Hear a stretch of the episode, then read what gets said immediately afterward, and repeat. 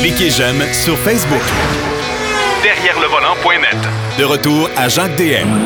Pour les amateurs de sport automobile, vous connaissez probablement, en tout cas surtout les amateurs de NASCAR, la fameuse piste de Talladega. Euh, c'est une piste qui apparemment a beaucoup d'histoire et qui de mieux pour nous le raconter que Denis Duquet? Salut mon cher Denis. Oui, bonjour. Oui, Talladega, moi, au début, euh, il y a très longtemps, quand ils ont ouvert leur, leur porte en 1968, Talladega, j'ai pas l'impression que c'est aux États-Unis, ça c'est quelque part là, dans un pays latin, mais non, c'est en Alabama. Et le mot, euh, c'est un mot cri qui signifie à la frontière. OK. Entre deux territoires, euh, voyons. Indien, là. ouais, À l'époque, euh, on, voit amérindien pour être politiquement correct.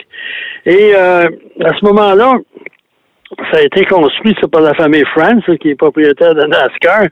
Et à, à l'époque, ça s'appelait de 1969 à 1989 Alabama International Speedway. OK. Puis après ça, c'est devenu Talladega Super Speedway. Puis les gens qui sont allés là, la première impression qu'ils nous a, quand on voit la, la- toute l'installation, la piste, les estrades, on- c'est vrai qu'ils ont mis le mot super à Speedway. Parce que c'est un, ouais, c'est un, méchant circuit, ça, là. là. Ouais, c'est un circuit qui a 2,6 000, Ouais. c'est-à-dire euh, 4,2,2 km. Et les estrades peuvent con- accueillir à peu près 80 000 spectateurs. La capacité générale moyenne, c'est 175 000 spectateurs. Quand même. C'est beaucoup de monde, ça. Quand même Ouais. pas pire. Et euh, la piste est très inclinée dans les virages. Virages 1 et 2, la piste est inclinée à 33 degrés, Ouais. quand même. Euh, la- le virage numéro 3, 32 degrés, puis numéro 4, 32,5.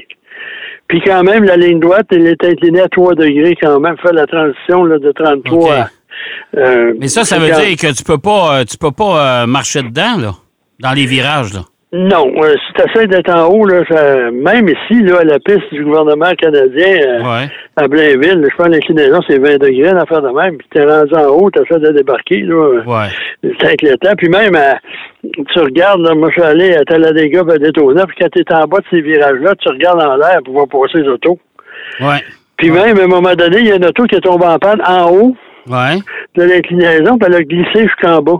Bon, fait que ça donne une idée, là, de que- comment c'est prononcé. Puis au début, la première course qu'il y a eu, là, c'est la première fois qu'on dépassait allègrement les 200 000 à l'heure. Et là, il y a bien des pilotes qui n'ont pas voulu courir parce qu'ils avaient peur que les pneus éclatent. Euh, ça a été euh, un des grands problèmes de Talladega au début. Et c'est pour ça qu'on est arrivé à ce qu'on appelle les plaques de restriction, là, les restrictor plates, pour enlever de la puissance au moteur. OK. Euh, ça fait pas tellement longtemps qu'on a enlevé ça. là. Je pense que ça fait même pas dix ans. Aujourd'hui, avec les- l'injection, ben c'était plus facile à régler. Mais euh, c'est une piste vraiment légendaire. Puis en plus, elle a une euh, c'est une piste qui est euh, souffre de qui était malédiction. Curse en anglais. Ouais. Il est arrivé toutes sortes d'affaires parce qu'apparemment, euh, cette piste-là est à Lincoln, en banlieue de Talladega. Et ça, c'est un ancien euh, établissement amérindien.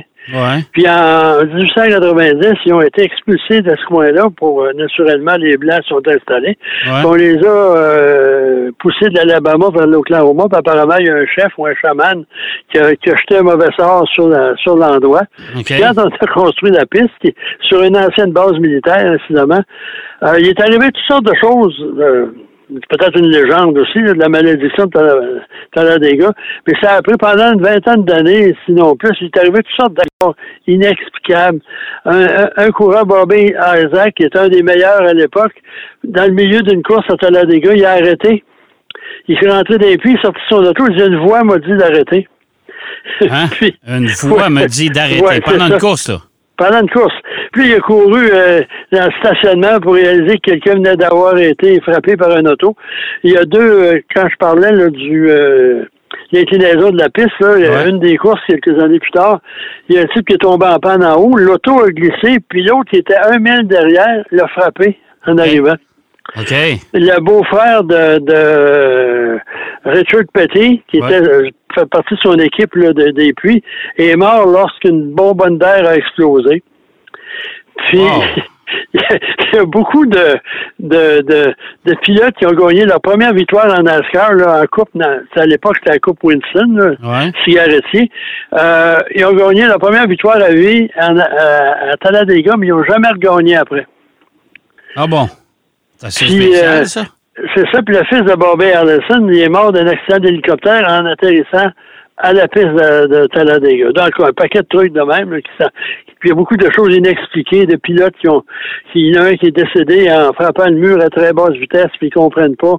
Il dit que la seule raison pour laquelle il est mort, c'est qu'il a enlevé la, le, le, le- le coussin, la mousse protectrice dans son casque pour euh, pas déranger son toupette.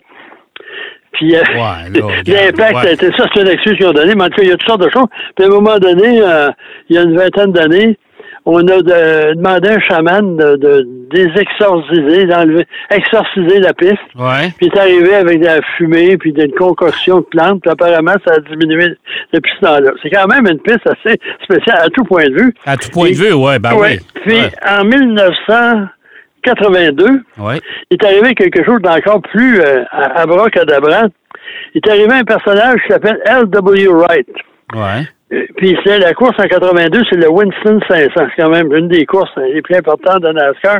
Il est arrivé là, ben, j'ai couru une quarantaine d'épreuves là, dans quelque part en Virginie. Puis euh, il a décidé, lui, qu'il est allé voir une compagnie de, de, de, com- de commandite Ouais. pour lui commandite un auto.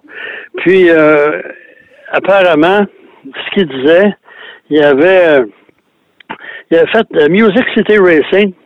Ouais. Il appelait ça de même. Et là, il a été commandité supposément par Merle Haggard, Jay Shepard et Winston James, trois chanteurs western country assez populaires.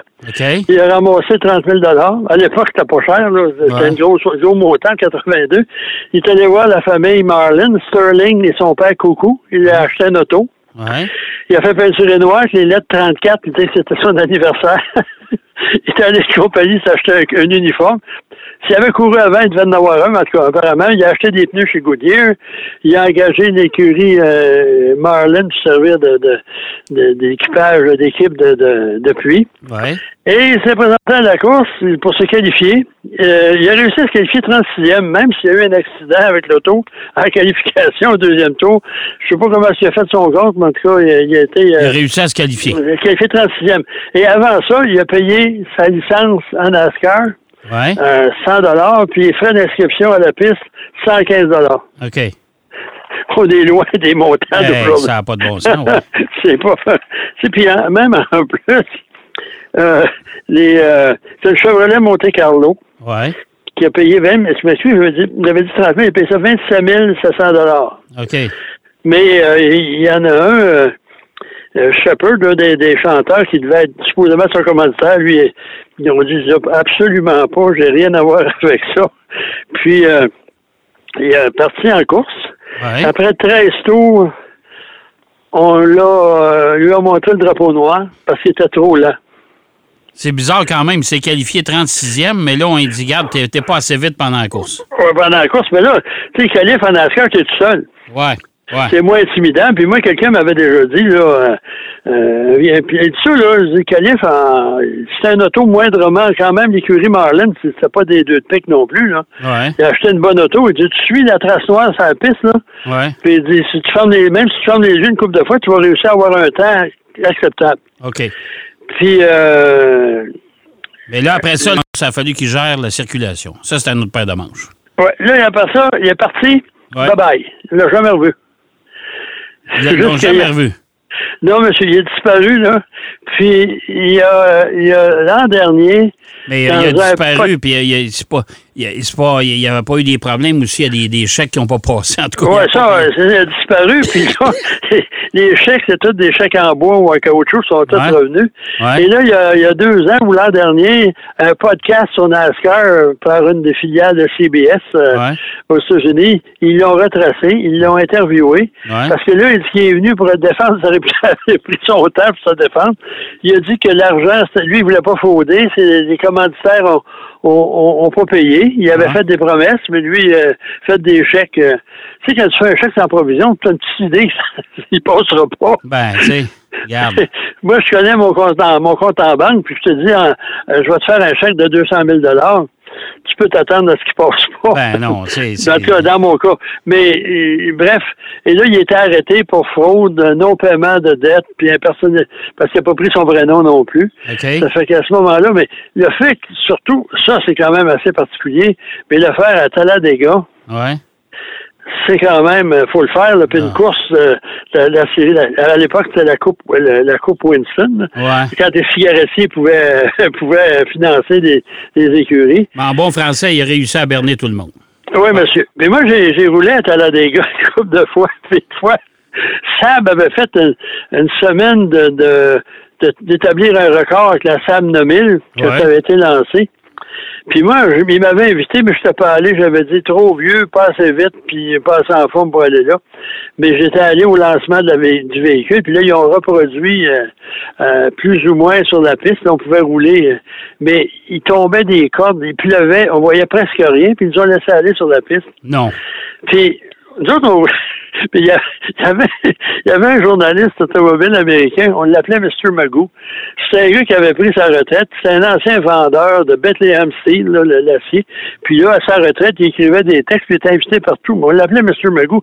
Il rentrait dans tout. Pour moi, il voyait rien. Il était sur la piste à 100 000 à l'heure. Tout le monde se disait. On les gens allaient voir Sam, puis ils disaient, hey, euh, faites-le rentrer, il va se tuer. Puis je dis non, non, non, s'il suit la trace à terre, c'est ce qui est arrivé. Bon. Puis euh, ben moi, en tout cas, je suis allé, j'ai attendu que la pluie arrête, ça a été un petit peu vu. C'est assez impressionnant que ça t'arrive dans le assez vite, là, euh, dans, dans le, dans le premier virage incliné, tu avales de travers un peu, puis après ça, tu te dis, Hey, ça passe. Il ouais, n'y ouais. a pas de problème. Puis la deuxième fois, c'est encore plus drôle. c'est- C'est Subaru. Ils ont dévoilé la Forester à Talladega. La Forester à Talladega. Euh, Oui, monsieur. Hey, non, non, mais pensez deux minutes. La Forester, on s'entend-tu que ça n'a pas une vocation sportive pour deux cents, ça, là? là? Ben non, c'est sûr. Puis surtout, à l'époque, j'avais déjà un pas bout de temps. Voyons Puis là, on leur avait dit que l'auto avait pas sa place là. On remarque Ben qu'on a non. promené ailleurs, mais le bar, on était basé là, puis euh, on faisait des petits Mais tours. surtout, surtout faire des lancements sur des circuits comme ça. Moi, je me souviendrai toujours, pour te conter une anecdote, à Blainville, ben, pas à Blainville, mais à, à- je pense que c'est en Arizona. Il y a un centre d'essai Toyota, puis il y a une, il y a une piste, là. Ils ont, c'est un gros centre avec un Oui, immense oui, ovale qui est là. Oui, oui, je suis déjà allé J'ai là. déjà été. Et euh, là, c'était la présentation de la, de la Lexus LS, la grosse berline. là. Ouais. OK? Et euh, ils ont dit, écoutez, vous roulez en bas dans la partie basse, plate, OK? Mais il dit à la fin de la journée, s'il y en a que ça intéresse, on va les laisser aller. euh, tout seul dans la voiture, vous allez pouvoir rouler sur l'ovale puis monter dans, dans les, dans les virages. tu sais. Alors, moi, j'ai posé la question. Je dis, moi, je peux-tu y aller? Euh, ils ont dit, oui, pas de problème. Euh, M. Lier, on va vous prêter un auto. Allez-y, mais c'est à la fin de la journée seulement. J'ai compris pourquoi c'était à la fin de la journée. Après cinq tours, on avait le droit de faire cinq tours. OK? Après cinq tours, j'ai débarqué. J'ai eu un- le- mon, mon cinquième tour, c'était le tour de, de- On appelle ça de refroidissement. Mais Ouais, tour, un hein. Un cool down hein, pour, pour ralentir. Quand je suis arrivé en bas, euh, j'ai passé la barrière, évidemment. Je suis allé stationner l'auto. Alors là, ils m'ont ouvert la portière. Puis vous avez aimé ça. J'ai dit, Mazan, écoute, rouler, c'est un ovale. Puis c'est un ovale qui est aussi très incliné. Là. Ouais. Eh bien, il dit, euh, vous comprendrez que là, les voitures, il faut changer les pneus. Venez voir ça. Les pneus étaient sur la corde. Parce que le pneu travaille tellement dur. Parce que la voiture, là, ça, je roulais pas assez vite que la voiture colle suffisamment. Fait que le poids de la voiture faisait travailler les pneus. Fait que c'est comme si les pneus, ils étaient comme, comme, en, comme en L, là, si tu veux. Là. Ça va pas de bon Mais, sens. mais moi, j'ai déjà vu l'inverse. Quand ils ont dévoilé la Mercedes-Benz 190, ça fait longtemps, ça, là. Ouais. On est allé à la piste d'Indiana OK. et on roulait sur la piste, mais la limite de vitesse était de 55 000 à l'heure. OK. Il y avait des pancartes partout parce que c'était la vitesse euh, réglementaire sur les, les routes américaines à l'époque, Ouais. après la crise du pétrole. Puis là, on pouvait pas dépasser ça. Ouais. Puis après, on prenait les routes, puis là, on pouvait rouler n'importe quelle vitesse, c'était pas grave, mais sur le circuit, il y avait des panneaux partout.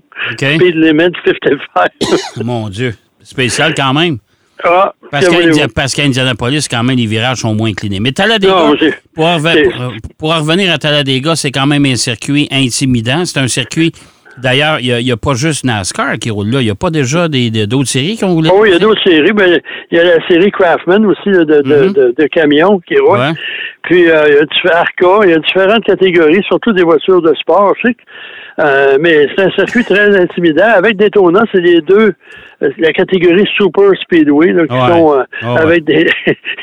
Moi, la première fois que j'avais été à Daytona, c'était une course comme là, pour les regarder en l'air aussi. Là, puis après ça, t'as des gars, c'est la même chose. c'est assez impressionnant. Là, en tout cas, ça, ça marche encore. Puis c'est un des circuits mythiques. Puis en plus, là, on a apparemment la, la, la malédiction a été élevée par un nouveau chaman. Mais, le circuit appartient encore à NASCAR. Oh oui. Ça a coûté, à l'époque, en 1968, à construire 4 millions. Eh mon Dieu, imagines-tu le prix que ça coûterait bâtir ça aujourd'hui? Je sais pas, au moins un milliard, un milliard cinq cents ben, millions. Écoute, euh, si on parle du circuit d'Austin au Texas, ça a coûté, euh, puis ça fait longtemps quand même qu'il est bâti, là, et ça avait coûté euh, pas loin de 500 millions à l'époque. C'est ça. Puis euh, moi, c'est un circuit, c'était probablement plus facile à construire un circuit routier qu'un circuit ovale avec des, des, des, virages inclinés comme ça. Là. Ah ça demande beaucoup plus de terre, etc.